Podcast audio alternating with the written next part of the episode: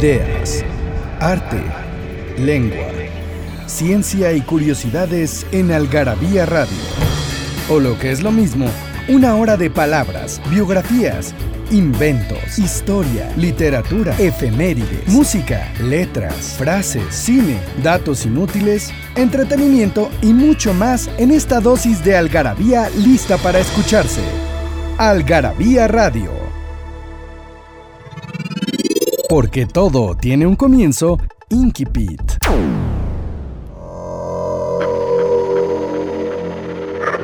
Era un día luminoso y frío de abril, y los relojes daban las 13. Winston Smith, con la barbilla clavada en el pecho en un esfuerzo por burlar el molestísimo viento, se deslizó rápidamente por entre las puertas de cristal de las casas de la Victoria, aunque no con la suficiente rapidez para evitar que una ráfaga polvorienta se colara con él. 1984, George Orwell.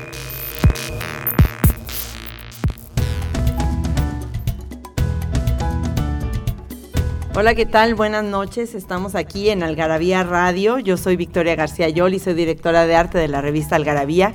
Hoy en ausencia de Pilar Montes de Oca Sicilia la vamos a extrañar muchísimo y esperemos que nos encuentren igual de entretenidos que con ella. Está conmigo eh, Mónica Alfaro que es nuestra coordinadora y eh, experta también en radio, y está con nosotros Jorge, que es, está, siempre nos ayuda con las escaleras y hoy los invitamos a hablar de eh, Jackson Pollock, que es un tema por demás interesante. Claro, es pictórico, es visual, así que trataremos de ser como muy claros y muy eh, definidos por lo que decimos. Y está con nosotros Daniel del Moral en la producción. No sé, saluden chicos. Hola. Hoy en este programa de Algarabía Radio, que como bien saben, a partir de hace unas emisiones ya dura una hora y es los martes en la noche a través de código Ciudad de México, vamos a regalar revistas como cada programa lo hacemos. Así que esta vez vamos a decir la trivia desde el minuto uno para que no haya que se tardaron mucho, no lo pude escuchar, no sé qué. Entonces ya saben que si lo escuchan en vivo o si lo escuchan un ratito después, igual siguen participando porque a lo mejor nadie contestó bien la pregunta, ¿va? Entonces, la pregunta de este programa es, ¿cuál fue el último cuadro que pintó Pollock? Justamente porque vamos a hablar de él. Es una respuesta fácil que pueden googlear además, si no la saben. Sí, ni yo sé cuál es. Ah, bueno, muy bien, muy bien. Porque aparte de sus cuadros, ya sabrás, Jorge, que son composición número uno, número dos, número tres y así. Entonces, creo que va a ser más bien la respuesta más convincente. Ajá. Sí, ajá, exacto. O la que llegue más veces, la que tenga no, de, No, de hecho, de hecho sí hay un último cuadro porque Jackson Pollock, pues vamos a empezar por el final, se murió en un accidente. ¿No? Entonces truncó su vida de una manera así. O sea, que esta última obra está, la dejó sin terminar. ¿o no, no, no puede ser que sea un cuadro terminado. Te digo que ni yo misma sé cuál es. Y este, pero no, no estaba en un periodo muy activo cuando tuvo el accidente porque lo acababa de dejar su mujer. Y ahorita, bueno, vamos a ver todo el chisme de Jackson Pollock, porque es una vida interesante, sobre todo una situación interesante en la, en la etapa en la que se desarrolló su obra.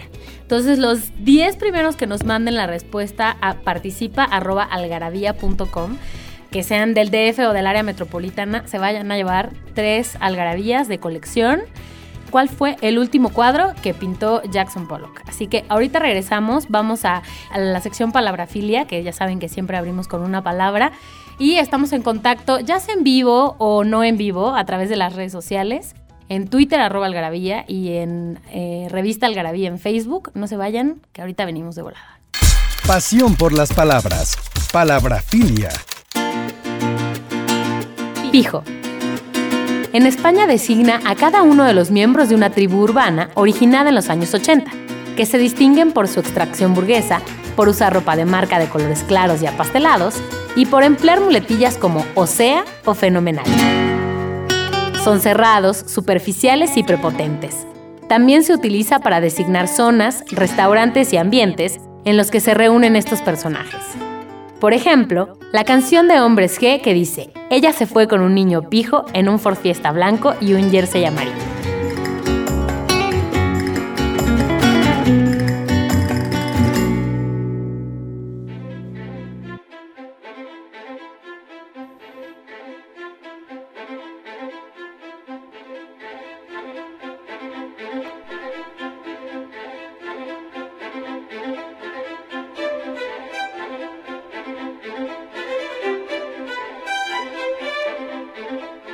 That the mural goes on and on.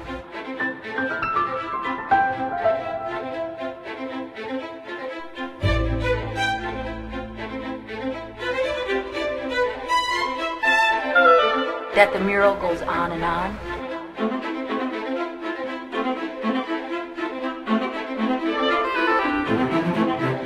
That the mural goes on and on, Clem.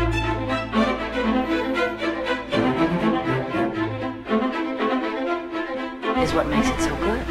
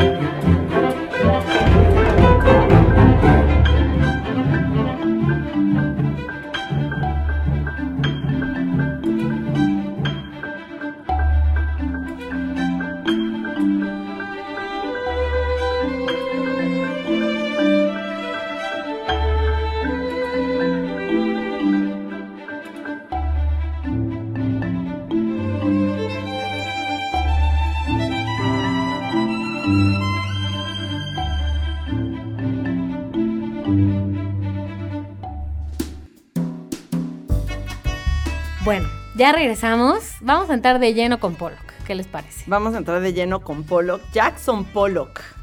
¿Quieren Es- decir por qué lo, eh, lo escogimos para hacer un programa de Algarabía Radio de Pollock? Porque a lo mejor las personas que nos están escuchando han escuchado su nombre o no o sí, pero la pregunta es, aquí hablamos de estos temas a lo mejor elevados, por llamarlo de alguna manera de arte, pero tratamos de hacerlo lo más amigable posible. Entonces, porque ustedes dos, que conocen de la obra de Pollock, de la vida de Pollock, ¿por qué les parece que uno como usuario promedio le parece interesante y quiere escuchar sobre Pollock? Bueno, Jackson Pollock es, primero, es uno de los emblemas, un ícono de la pintura estadounidense.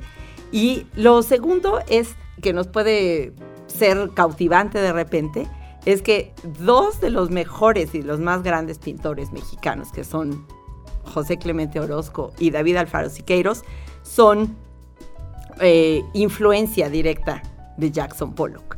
El, eh, la obra de Clemente Orozco es de tintes o de tonos expresionistas y fue un muy poderoso en las épocas más tempranas de Jackson Pollock. Ahorita platicamos un poco como de su vida y de cómo empezó a pintar. Y después David Alfaro Siqueiros fue directamente su, su maestro. Y Siqueiros, bueno, para los que no saben, Siqueiros, a pesar de estar eh, metido en el movimiento muralista mexicano y ser uno de los tres grandes y el que dijo que no había otro camino más que el suyo, etcétera, etcétera, y muy pagado a sí mismo, eh, sabemos que era un gran experimentador, le, le gustaba meterse con materiales nuevos y la piroxilina. Y ustedes si ven- van a conocer la obra de, de Siqueiros, nunca se van a encontrar, o se van a encontrar rarísimamente, un típico óleo sobre tela. Siempre eh, experimentaba mucho con los materiales y fue maestro en un curso de Jackson Pollock. Y eh, los invitaba en este curso, se trataba sobre la experimentación con los materiales y con la forma de realizar los cuadros. Y básicamente eso es lo que hizo Jackson Pollock el resto de su vida. Fue experimentar con materiales, fue experimentar con, con la forma de pintar con la misma técnica. Sí, bueno, hay que recordar que Siqueiros bueno, en algún momento trabajó en el Politécnico, en el Ingeniería de Materiales, para desarrollar nuevas pinturas, ¿no? Así para los nuevos pigmentos y cómo se iban pegando a los diferentes murales que, que creaba. Que creaba, que luego se caían todos. Siempre son los murales que más tienen que restaurar porque de hecho, hay uno de Los Ángeles que se cayó, o sea, casi recién pintado, porque justamente experimentaba con estas cosas. Los inventaba y luego se le venían abajo porque pues tenía obviamente sus fallas. No es el primero, también ya hablamos de Da Vinci aquí, que la última cena, que está mm, eh, el fresco este, que está súper deteriorado. No crean que es por el tiempo, a los 20 años de que Da Vinci lo pintó ya se estaba cayendo. sí, exacto, no porque es también, solamente porque también Da Vinci experimentaba, sino pues cómo tenemos los resultados no históricos de todo el arte. tratados Ajá, sí. arte. Entonces, pues de, de ahí viene un poco el que pues es interesante para los que son mexicanos, pero además es interesante porque la pintura de Jackson Pollock, pues es de las primeras, no, no lo primero abstracto, pero sí como la, pintura abstracta que ya es aceptada en sí misma, tal cual es, sin, sin, preguntarse dónde están las formas y las figuras, etcétera. Es interesante platicar de cómo está hecha y cómo está pintada. Yo soy historiador, la verdad. lo mío no es historia del arte. A mí lo que me interesa es el transmundo, ¿no? En el que se desarrolló Pollock para mí lo más importante es de dónde viene el dinero, ¿no? De dónde viene el dinero para pagar sus pinturas. Todos sabemos que las pinturas de Pollock son de las más caras del mundo. En el 2006 fue vendida la más cara. Después de Rothko, que lo superó, que vienen como de la misma escuela. Entonces, son expresionistas abstractos. Recordemos que es el expresionismo en sí mismo es un movimiento de finales del siglo XIX, principios del siglo XX, ¿no? Donde la fuerza expresiva el color se delineaba, pero ahí estamos viendo todavía figuras, cuerpos, formas, caras, etcétera. Y después esta forma de pintar termina siendo tan gruesa y tan eh, volcada hacia los materiales y que los materiales generan texturas y colores, etcétera, que las figuras empiezan como a perder eh, por los materiales hasta que deriva en esto que se llama expresionismo abstracto. Pero bueno, regresamos un poquito antes, vamos a hablar quién es Jackson Pollock, ¿no? Es un norteamericano promedio, ¿no? Nació en Wyoming, no viene de una familia de artistas, ni mucho menos. Eh, es un matrimonio mal avenido, por ahí cuentan que su mamá y su papá se llevan bastante mal, y es uno de cinco hermanos. Y debido a esta situación, eh, Jackson Pollock desde muy joven, de casi desde adolescente, de los 17 años, fue alcohólico. Y solamente durante dos años en su vida estuvo alejado, sobrio, estuvo alejado del, del, alcohol. Pero pues esto es algo que marcó su vida y bueno, hasta que la terminó, porque el accidente en el que murió fue a causa de que venía ah, manejando en absoluto estado de ebriedad. Y bueno, Jackson Pollock nació el 28 de enero de 1912 en Wyoming, imagínense nada más de la típica este, familia norteamericana. Y eh, muy pronto se fue de su casa, se fue a Los Ángeles, ahí estudió, ahí estaba uno de sus hermanos. Y este hermano suyo también estaba estudiando arte y lo encaminó un poco a que, a que estudiara también arte. Y ahí fue alumno de Thomas Hart Benton, que es otro de los emblemas o íconos de la pintura norteamericana, de esta que vemos que es como costumbrista.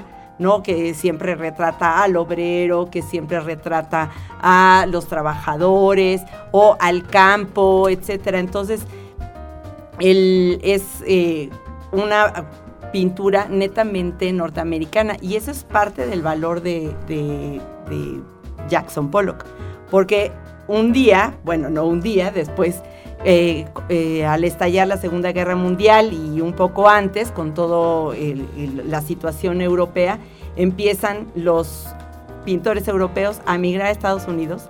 Y ahora que regresemos del corte, les voy a contar bajo qué condiciones y por qué Jackson Pollock fue el el hijo predilecto de los Estados Unidos. Antes de que regresemos, no se olviden mandar un mail a participa.algarabía.com para ganarse 10 paquetes de tres revistas de colección Algarabía. Nomás nos dicen cuál fue el último cuadro de Pollock y listo, ya las tienen, no tardamos nadita. Datos inútiles, numeralias, frases y explicaciones que nadie te había dado en Algarabía Libros. Aquí cabe lo que no cabe en otras partes, el origen de las letras, palabras y lenguas, la ciencia y la historia explicada para todos, nuestros vicios y los mitos que nos rodean. Encuéntranos en redes sociales como Algarabía Libros. Yo, tú, él y ella, nosotros, ustedes y ellos, todos somos hijos del chingonario. No me estés chingando. Se utiliza como ultimátum y dependiendo del tono, como advertencia de una posible reacción violenta por parte de alguien que ya está muy molesto. O también, en otros casos, para expresar incredulidad o sorpresa. Ya envié el correo que me pediste, no me estés chingando.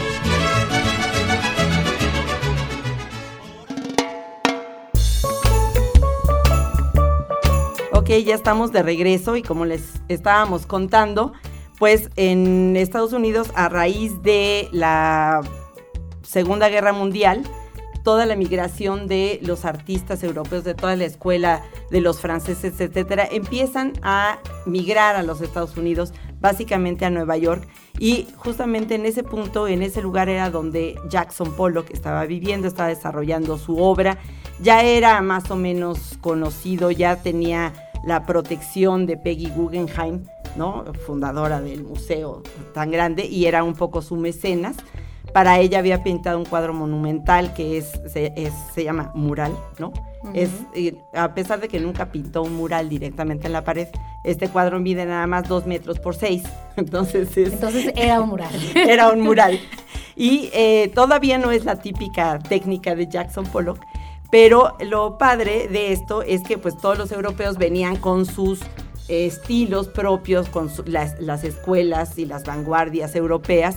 ¿no? Ahí vienen casi todos los emigrados de la Bauhaus, también vienen todos los emigrados de la escuela parisina, eh, a, este, acabar su pintura y, acabar con lo que estaban haciendo y seguir lo que estaban haciendo, mientras Jackson Pollock estaba entrando en cosas nuevas con la experimentación y con esto que esta técnica que desarrolló que decidió dejar de pintar frente a la pared ¿no? Poner el cuadro en el caballete o frente a la pared, es decir, en vertical, lo puso en el piso, fuera tela o ah, papel. Y entonces eh, eh, decidió usar todas estas pinturas y acrílicos y eh, bien diluidos para chorrearlo. La técnica se llama chorreado y goteado, ¿no? Y le decían Jack the Dripper, ¿no? Así para burlarse un poco, hacer juego con Jack the, Dripper, que es Jack el Destripador. Y esta técnica, ¿no? Lo que tiene es, por eso se llama el artículo que, que nos está dando el tema, el accidente controlado, porque aquí, pues a pesar de que hay goteo y que hay chorreado, etcétera, hay una visión completa del cuadro terminado. Es decir, si ustedes ven una obra de Jackson Pollock, no hay ni una gota, ni un chorreado, ni una mancha más importante que otra. Y sin embargo, hay, este, por ejemplo, composiciones donde hay siete líneas o siete trazos negros que no son con brochas, sino que son a fuerza de pasar una y otra vez y otra vez el palito por el mismo lugar donde fuera escurriendo. Y eso hace ver que lo que quería hacer y lo que quería plasmar en estas composiciones es que todo quedara perfectamente eh, unificado y que, que, no destacara más una cosa que otra. Entonces es la textura, es eh, las capas y las capas de pintura que se iban superponiendo unas a otras y con eso crea eh, unas sensaciones como de profundidad y de completud. Los cuadros son tan grandes, nunca han estado frente a uno. No, yo no. Eh, aquí, bueno, hace muchos años, eh, en lo que era el Centro Cultural Arte Contemporáneo, ahí, es, ahí vi el primero. Son tan grandes que te envuelve toda la textura, ¿no? Y te puedes meter, y la verdad es que te puedes acercar a lo más detallado y encontrar, por ejemplo, metía polvos, arenas, polvo de vidrio, metía colillas de cigarro, llaves, etcétera, y con eso iba generando las texturas. Entonces, no es plana la pintura, tiene cierto volumen. Entonces la puedes ver de cerquitita y perderte en un microuniverso así. O la puedes ver completa y alejarte lo que necesites para ver cuatro metros de pintura de ancho, ¿no?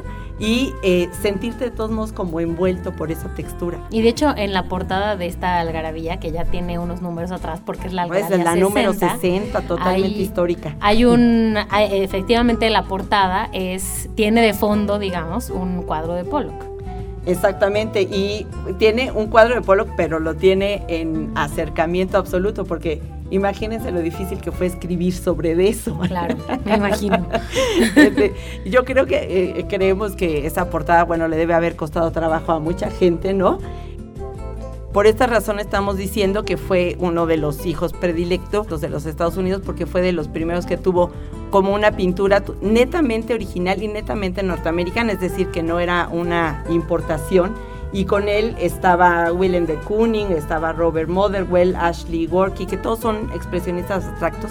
Y a pesar de que unos eran de eh, emigrantes, eran seguidores como de esta, de esta parte de, de la pintura de esta eh, escuela norteamericana que no copiaba ninguna de las vanguardias europeas, eso es lo, lo interesante, al punto eh, que era conocido Jackson Pollock primero porque no tenía esa pose de intelectual, sino siempre se vistió como de vaqueros y como era, tenía, decían que era más como un obrero, y aparte está también eh, siempre esta originalidad estética, ¿no? Que, que- que lo caracteriza y que funda una escuela de alguna manera y siempre es eh, influencia para los siguientes artistas norteamericanos. Pero bueno, ya sabemos que, ya les dije que murió en 1956 a los 44 años en perfecto estado de ebriedad. En perfecto. en perfecto estado de ebriedad. Y con él se llevó a una de sus dos jóvenes acompañantes. Estaba Uy, muy Dios, deprimido porque lo había dejado su mujer, que es Lee Krasner, que también es, un, es una pintora destacada, que hay pocas, este, o son pocas las mujeres en el arte conocidas. Lee Krasner tiene unos cuadros increíbles también del expresionismo abstracto. Y luego Jorge nos quiere contar un montón sobre el, este, las condiciones eh, políticas y históricas en las que Jackson Pollock trabajaba.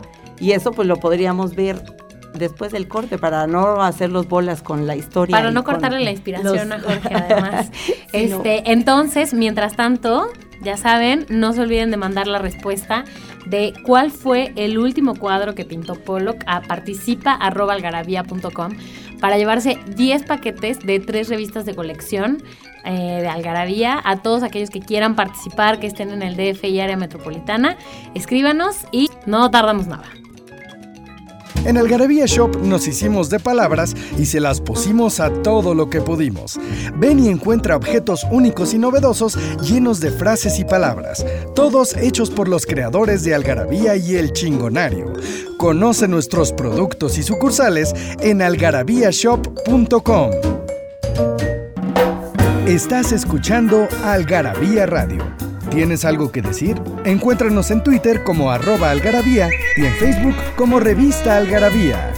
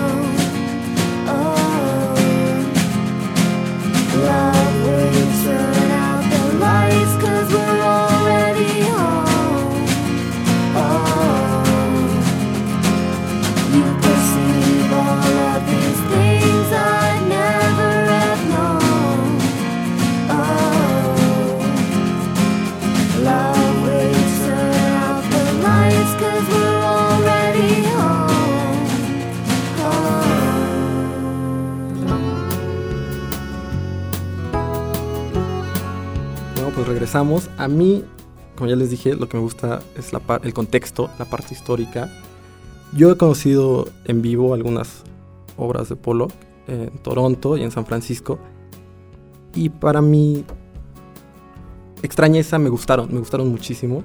¿Por qué para tu extrañeza no te gusta el arte abstracto? es lo mismo que le preguntaba yo hace rato. no le encuentro sentido, ¿no? Y cuando no le encuentro sentido a las cosas, las desecho generalmente.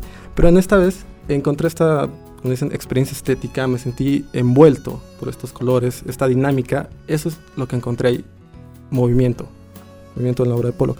Pero ¿por qué tenía yo este prejuicio horrible? Bueno, pues en que seguramente que mucha gente lo tiene. Muchísima gente. De hecho, uno de los, de los más grandes críticos de, Jackson Pollock era eh, Clement Greenberg, que decía que no tenía ningún objeto, y Lee Krasner lo, lo, defendía, decía, el objeto está ahí.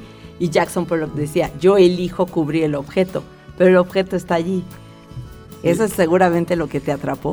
Seguramente, porque, bueno, yo me, gusta la historia de la Segunda Guerra Mundial y posteriormente la Guerra Fría. Entonces, ¿cuál es el papel aquí? Como en toda la historia, siempre ha tenido pues, los grandes poderes. La gente con dinero, como ya dijiste, eh, Guggenheim lo tenía apadrinado.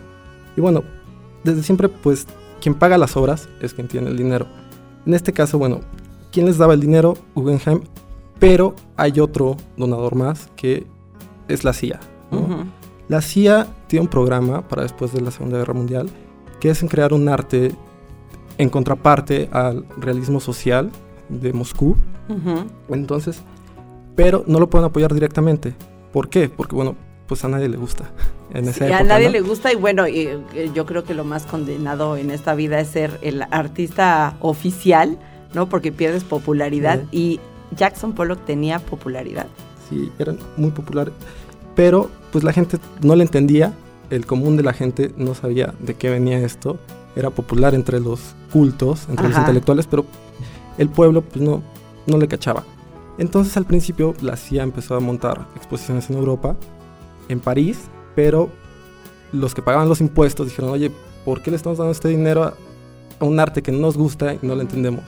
Entonces ahí fue cuando la CIA dijo, bueno, ¿qué hacemos? No? Pues hacemos a terceros. Eh, la Fundación Ford, la Fundación Guggenheim, eh, Shell también tuvo una, fundación por ahí. Involucraron a la revista Life, que le hicieron un reportaje de cómo pintaba para que la gente supiera por qué terminaban los cuadros como terminaban. Y tomaron, hay muchas fotos de Jackson Pollock pintando en esta sesión. Sí, entonces, bueno, eso es lo que le... Ah, y Rockefeller, ¿no? También decía. Rockefeller, la mamá de Rockefeller, fue una de las cofundadoras del MoMA, y de hecho le decían el museo de mamá. El, en vez del MoMA, el de mamá. el mommy. Y bueno, este fue el, gran impulso que le dio el gobierno a través de terceras partes.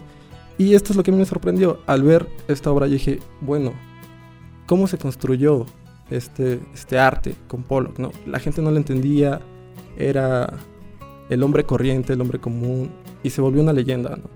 Y parte de esto se explica por las grandes donaciones que, vienen de terceros, del Comité de, Artes Liberales, de la CIA, y todo esta, este organismo de la CIA está compuesto por gente de Harvard, gente de Yale, con ligeros acercamientos hacia la izquierda, pero que realmente estaban protegiendo una forma de vida, el American Way of Life, que terminó representando Pollock, ¿no?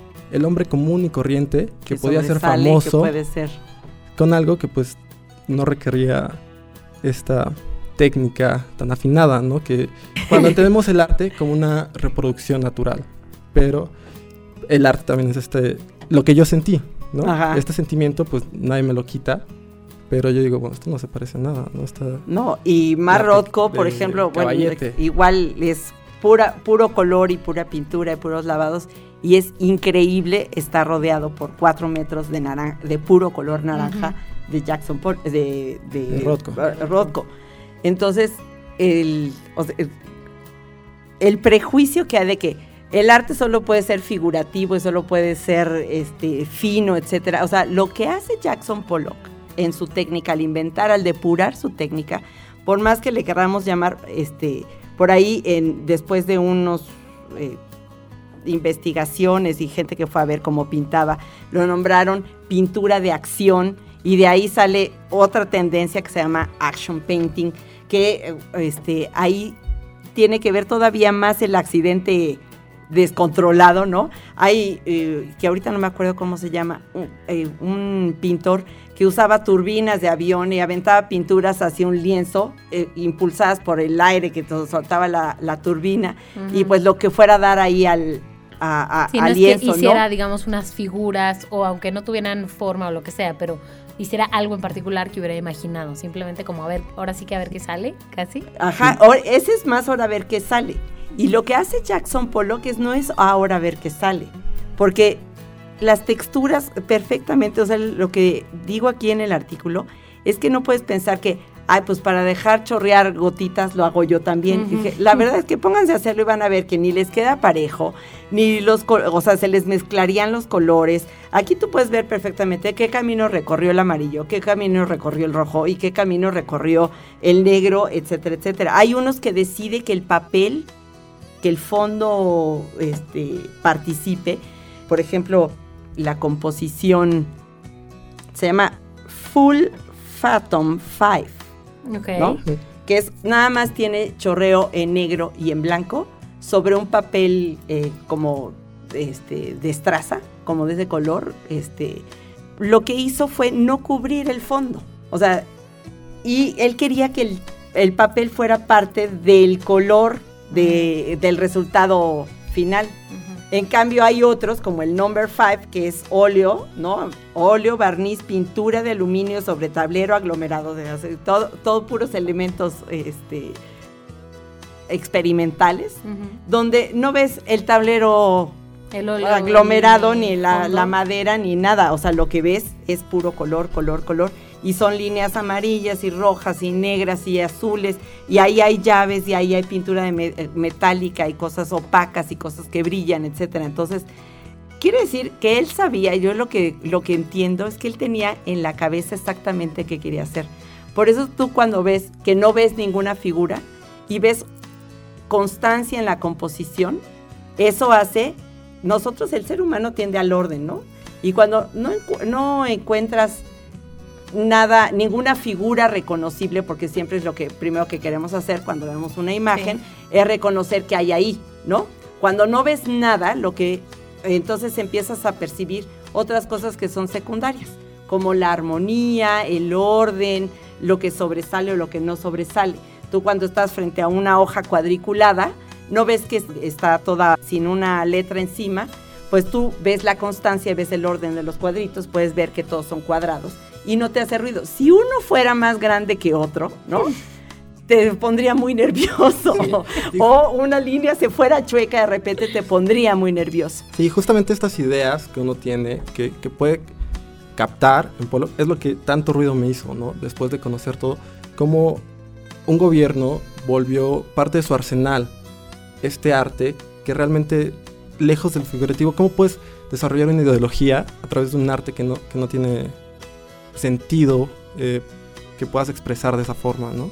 ¿Cómo puedes O sea, que no es poner- una idea, que no es que, una que no idea- te está transmitiendo una idea que tú puedes que puede ser más un sentimiento? No, que cual no es, es que, o ¿no? sea, A lo o sea, no es un men- no es un mensaje Mensaje. concreto, Claro, porque no tiene una narrativa. Sí, Y eso lo Pero usan sí para tiene una idea. pelea. Ojo que sí tiene una Sí. idea. Pero esa es una pelea ideológica que consumió la mayoría de los recursos de esas dos naciones, que al final quebró la, la Unión Soviética, que de hecho la CIA, si uno sabe, tuvo un porcentaje del dinero que le presta Estados Unidos a Europa para la reconstrucción, que eran billones de dólares. Entonces, todo eso se iba a los bolsillos bueno, de estos artistas. Como dice, mucha gente seguía Pollock, Pero este no camino. que que era tan millonario. ¿eh? No, no, pero mucha gente seguía esta- a estos artistas. Pues bueno, ellos sí seguían la chuleta, Ellos ¿no? sí. Ahí estaban las becas, ahí estaban las galerías, ahí podían exponer en toda Europa. Fueron a Sudamérica algunos de su. Pues de ese- del expresionismo abstracto americano. Pues Y- de eso, de hecho, eso es, es- eso es la base de que el arte se haya ahora el centro artístico internacional por excelencia es Nueva York. en Nueva York. Es justamente por eso, porque estaban interesados, como llegaron toda la migración europea y todos los artistas, Entonces fue el momento en que también ahí esa era parte del empoderamiento de Estados Unidos. Pero Sí. hay más, hay más, este, después, ¿no? Como migración hacia los otros países para poblar el mundo de artistas norteamericanos y que ellos ahora, este, puedan dictar quién la hace, quién no la hace, ¿no? En- en- entonces, lo, lo importante ya, por ejemplo, para artistas de los años 40, de los años 50, era exponer en Nueva York. Sí, No. esa migración de París a Nueva York que se dio en los 50, 60. Y también de. México a Nueva York. Ahorita que estamos haciendo el artículo de Frida Kahlo, que un día haremos un programa nada más de ella, es eh, importante o destacable que solo hizo dos exposiciones eh, individuales en toda su vida, una en Nueva York y la otra aquí en México que organizó Lola Bravo. Pero nos están llamando a corte porque nos hablamos hasta por los codos, así que ahora regresamos. ¿Quién dijo que no se puede viajar al pasado? Algarabía para recordar. El primero de marzo de 1969 nace Javier Bardem, primer actor español nominado a un premio Oscar y el primero en ganarlo ocho años después por su papel en la película No Country for Old Men, Sin lugar para los débiles. Además, tiene premios Goya, Globos de Oro, BAFTA, entre otros. El 7 de mayo de 1999 fallece el director Stanley Kubrick, reconocido por las películas como El Resplandor y La Naranja Mecánica.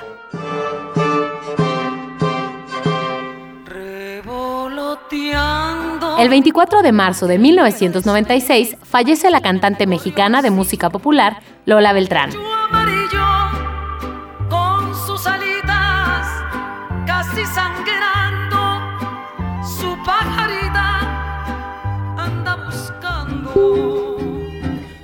El 29 de marzo de 1989, en París se inaugura la pirámide del Louvre, como nueva entrada al museo. La pirámide está hecha de cristal y fue realizada por el arquitecto IMP.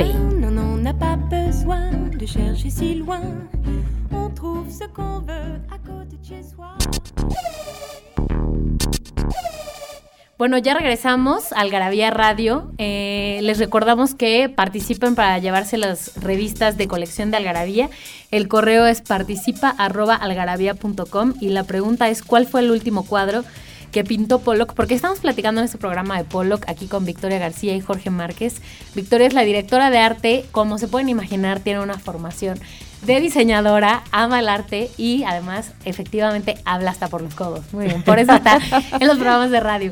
Y bueno, Jorge es historiador, en realidad tiene una formación distinta a la de Victoria, así que si, si están oyendo este programa, pueden más o menos darse una idea de cómo son nuestras juntas de contenidos. Así, pero hay 20 cabezas ahí. Y ve- y 20 bocas también que Y 20 quieren hablar. bocas, ajá, mismo sí.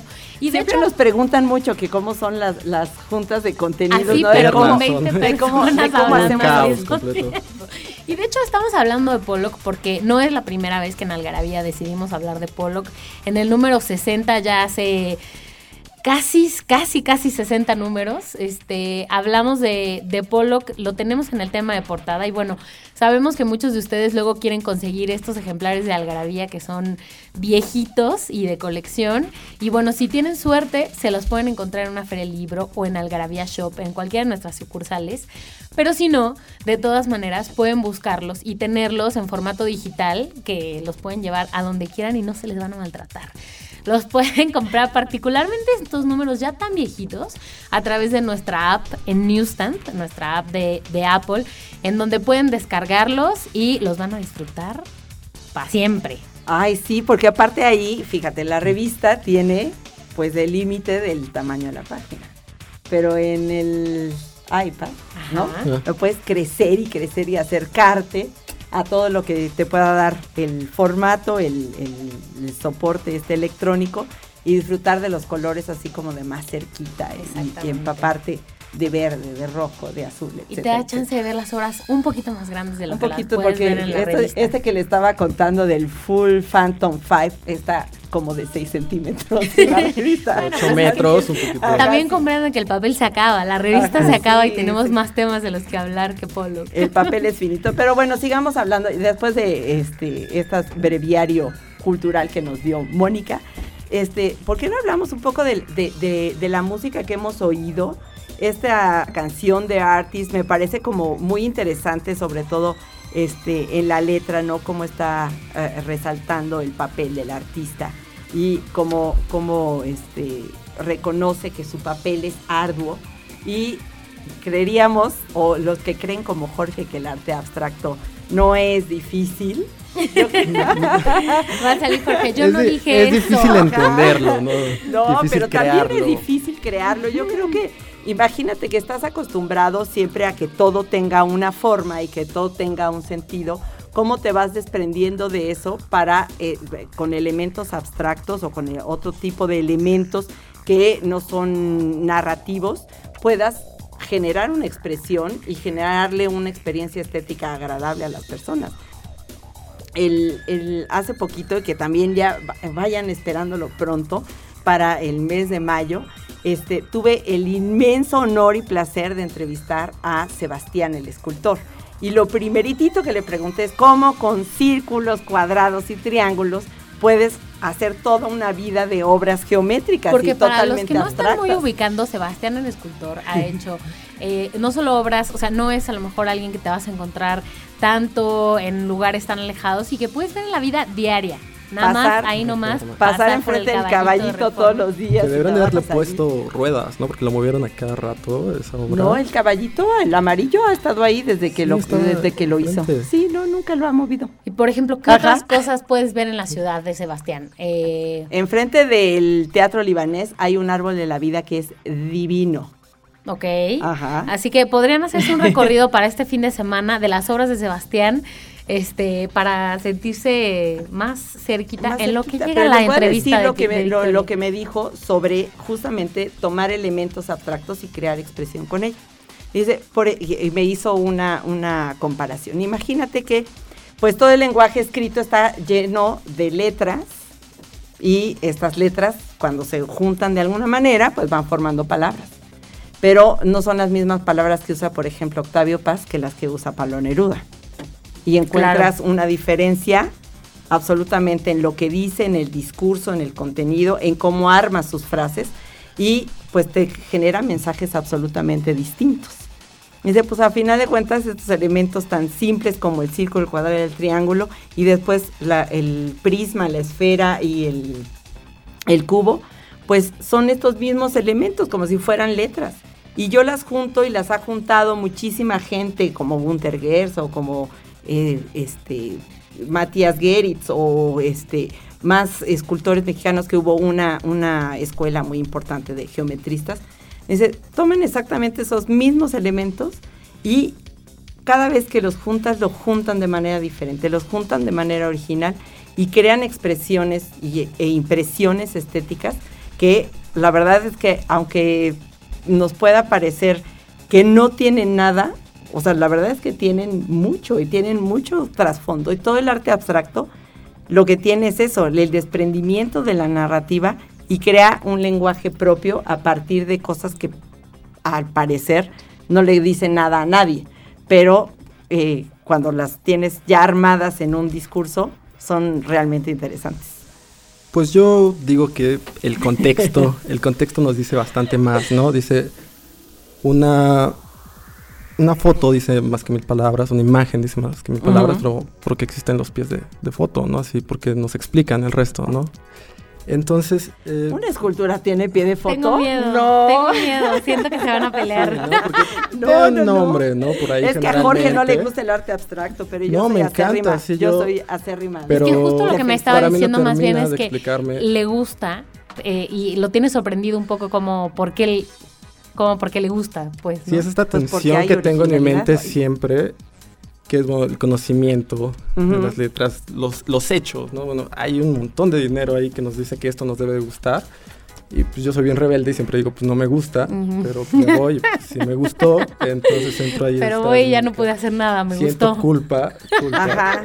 horrorosa, entonces, sí, pero como es esta transformación eh, de los espacios, eh, me gusta bastante, ¿no? Este, hay que darle una vuelta al, al museo experimental El Eco, de. Geritz, eh, leer cosas, sus manifiestos, y que nos explican un poco más, ¿no? Nos, nos ponen este, este contexto de la obra, nos dicen por qué lo hacen así, ¿no? Pero no todo, lo- no todo tiene por qué estar justificado. Yo creo que eso, a mí me parece eso un error en el, en el arte, en el mundo del arte, que todo, o sea, todo lo tengas que entender. Yo creo que hay formas y figuras, por ejemplo, que con verlas puedes en- entender, y eso fue lo que te pasó a ti, porque no sabías nada de Jackson Pollock, hasta, hasta que te gustó y entonces investigaste.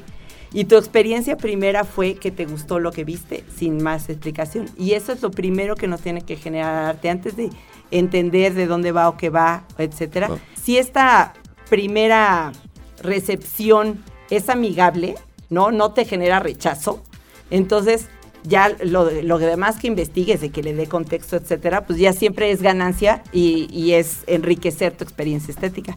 Pero la prime- lo- tu primer golpe, pues tiene que ser, o sea, hablas por sí solo. Cuando tú vas en la calle y vas manejando y ves las torres de satélite, pues no sabes ni en qué condiciones fueron construidas, ni quién las hizo, etcétera, Es etcétera. No, cuando eres.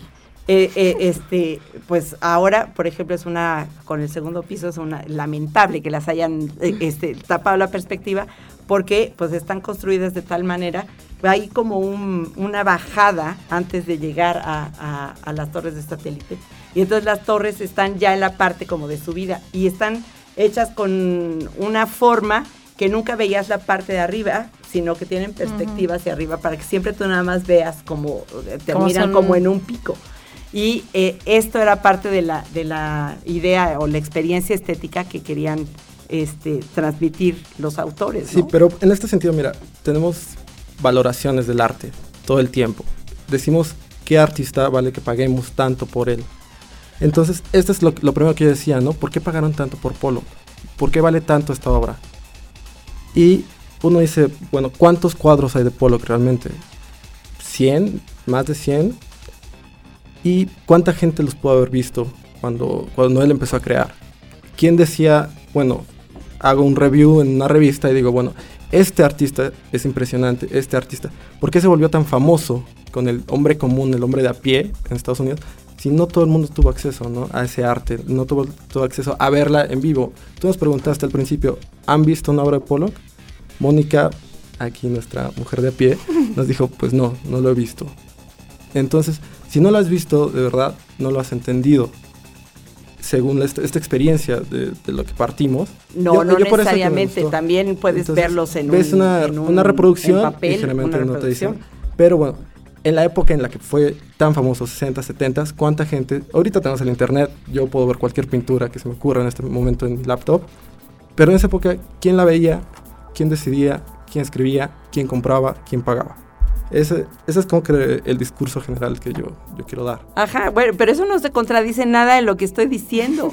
Es más, te, dije sí, porque además estaba eh, eh, era el, justamente Estados Unidos necesitaba eso y este era el chico propio, que había nacido en Estados Unidos, el, el que podía representar lo que ya dijiste tú, el sueño americano. Hay este pocos artistas de suelo o, o nacidos norteamericanos que tuvieran una expresión propia, propia, ¿no? Que, que, eh, tuvieran o fueran fundadores de, de una corriente que fuera emblemática y por eso involucraron a la revista Life para darlo a conocer a todo el mundo. Pero bueno, ya nos están mandando otra vez a corte. Pero ahorita regresamos rapidísimo para nuestro último bloque de este programa y este y seguir platicando de Pollock. No tardamos nada de veras y regresamos. Estás escuchando Algarabía Radio. ¿Tienes algo que decir? Encuéntranos en Twitter como arroba algarabía y en Facebook como revista algarabía.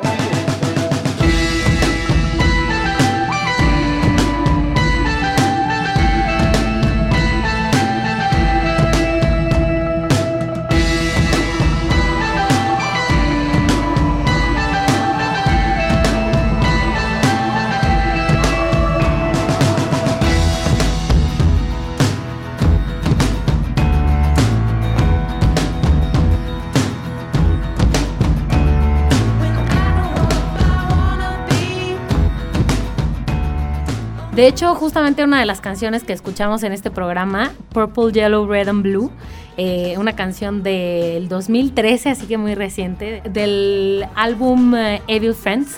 Esta canción justamente dice Purple, Yellow, Red and Blue, it's all I wanna feel. Así que para cerrar esta discusión que estamos teniendo de Pollock, No vayan a creer que quiero matar a Jorge, ni mucho menos. Cada quien de sus posturas. ahí. Yo como, como amante loca y, y desquiciada del arte, pues este, pues siempre lo voy a, voy, voy a defender como todas las posturas. Lo único que no me gusta es el surrealismo. Déjenme contar. Pero es justamente por lo que me hace sentir. Nunca voy, o sea, no puedo decir bajo ninguna circunstancia que Dalí no fuera un genio. Lo que pasa es que no me gusta lo que me hace sentir, así que prefiero no ver por ahí. Ok. Yo sinceramente pienso que lo peor que tiene mi argumento es mi juventud, porque no me gusta que me guste Ajá. algo que me dicen que me debe gustar. Me gusta ser rebelde y ahí le fallé un Vamos poco. a ver en unos 10, 15 años a ver qué va pasando. Entonces, ese es mi gran problema con Polo. Ajá, nada más porque te lo impusieron, Que te choca que te guste. Ah, eso mismo. Eso mismo. Excelente nota para tenerla a la mano en la oficina. Ajá, si usted, ¿no? Si usted quiere ser rebelde, ¿no? Pero no, no hay que sentirse culpables por lo que nos gusta. Bueno, también hay placeres culpables, ¿no? Este, También, Todo el mundo tiene, ¿no? su tenemos. película, ¿no? De Sí. placer culpable, su canción de, de- ajá, sí. no puedo decir Ya no pasa nada, Ajá, no pasa sí, ya, nada. no hay que meternos ahí. Pero, este, bueno, yo lo que quiero concluir para, para acabar con el tema es que eh, a Jackson Pollock, ya sea en un libro o si tiene el- un día la oportunidad, el privilegio de eh, ver un cuadrito en vivo, alguna vez vendrá otra vez de visita alguna exposición, como alguna vez ya estuvo por aquí, que se acuerden de lo que dijimos de la técnica, ¿no? Y nos acerquemos a ver, la verdad es que pueden descubrir en un 10 centímetros cuadrados de- del cuadro, pueden descubrir muchísimos elementos y pues la verdad es que eh, hay que reconocer que eh, supo, supo hacerlo, ca- cayó bien, cayó en el lugar correcto, con las personas correctas para que él como persona, él como artista y él con su propuesta eh, estuviera en el, este, en el candelero por años, ¿no? Bueno, por los años que vivió, porque tampoco, tampoco fueron muchos, tenía 44 años cuando, Jovenzuelo. Ajá, cuando se murió. Chavito. Ajá, sí, un pequeño. Y ¿saben qué es muy recomendable? La película justamente Pollock. este, Ah, sí. Con Ed Harris. Con Ed ¿no? Harris. La verdad es que muy, muy apegada a su vida. Ahí pueden eh, eh, ver cómo eh, vivía eh, en los últimos años justamente alejado de la gente, porque pues obviamente con el alcoholismo tan, tan profundo que tenía, pues entra- eh, entraba en crisis, la, la gente era como mala influencia para él, porque entonces era muy fácil que eh, no fuera disciplinado para trabajar. Y yo creo que si pintó o eh, realizó la cantidad de obra que realizó, fue un poco gracias a Lee Krasner que lo tenía ahí aislado y controlaba las visitas, etcétera, etcétera. Y eso lo podemos ver, este, controlaba las visitas y lo tenía trabajando, ¿no? Pero pues llegó un momento donde este, pues también ella se hartó, tenía que ver por sí misma, lo dejó y de ahí se vino toda la de- debacle del final. Con dos muchachonas. Con dos estrella. muchachonas ahí, este, no, y se lleva, y se lleva de corbata una. Pues ni modo. Pues, pues sí, ya que ya no te voy a hacer nada al respecto. Los gajes del oficio. Bueno, para cerrar este programa, vamos a hablar un poco de las efemérides que escuchamos hace unos minutos de Algarabía para recordar que si ustedes han conocido este proyecto de Algarabía, eh, es eh, una recopilación de eventos que han pasado a lo largo de la historia desde 1935 hasta 1999. Así que por eso tenemos información para echar para arriba de todos esos años y son de todos tipos. Tantos así que pudieron escuchar nuestras efemérides de justamente de este mes, en donde una de ellas habla de Bardem, del nacimiento de este gran actor español, además de que muy guapo, pero eh, ganador ya de una nominación al Oscar. Y bueno, no sé cuál es el momento en el que más recuerdan ustedes a Bardem o si tienen algo... Creo que la de Mar Adentro, el último Yo poema de Mar sí, Adentro ajá, es sí. impactante. A mí se me hace llorar, pero soy Ajá. grandecito y no, no me dejé ir. y me Entonces, aguanté. Me aguanté. A mí me encanta, es de mis actores favoritos. De hecho, Mar Adentro creo que fue la primera película de él que vi. Digo, no sé qué haya pasado antes, pero Ajá. es la primera vez que lo recuerdo así a él.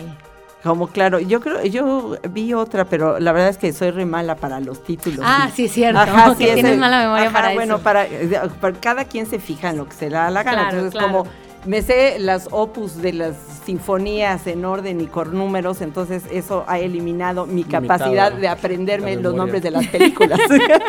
Está bien, no hay Pero sé para que todo. lo vi en una Cristina y. Barcelona también Ajá. está ahí que es galanazo. Galanazo. Ajá, Cuando sí. sea grande, no así como como Sin lugar para los débiles, ahí no, fue ningún galán, la verdad. Creo que lo peinan feo cada vez que es villano. También lo tenemos en la de James Bond. Sí, Rubio. No sí, sé qué, un qué les personaje pasó. muy extraño. Pues bueno, el chiste es que sean como camaleones, ¿no? Que se hagan diferentes. en que- Luego a mí hasta trabajo me cuesta distinguirlos de una película a otra y reconocer que es el mismo. Oye, pero también el 7 de marzo se, se, eh, fue eh, aniversario luctuoso de Stanley Kubrick, que murió en 1999. Recordarán, este sí, porque lo tengo aquí apuntado, ni crean que me sé de memoria, que es director de Resplandor y Naranja Mecánica y Ojos Bien Cerrados, ¿no?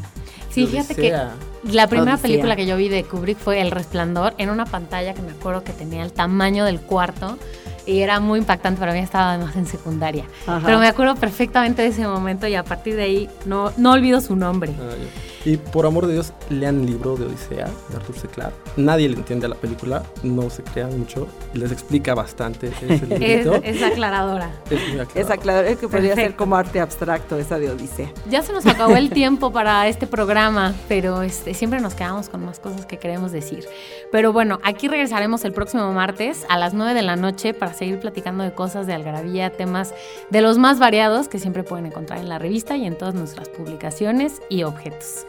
Muchas gracias Daniel por eh, haber producido este programa. Gracias a Victoria que vino hoy a la cabina. Gracias, buenas noches. Y gracias a Jorge Márquez que estuvo hoy por primera Gracias vez con a ustedes, nosotros. sí, una experiencia. Y se despide Mónica Alfaro, Muchas que no gracias. dice su nombre. Mónica Alfaro aquí. Nos escuchamos el próximo martes a las 9 de la noche. Esto fue Algarabía Radio. Conocimiento, ingenio y curiosidad en una hora. Algarabía Radio.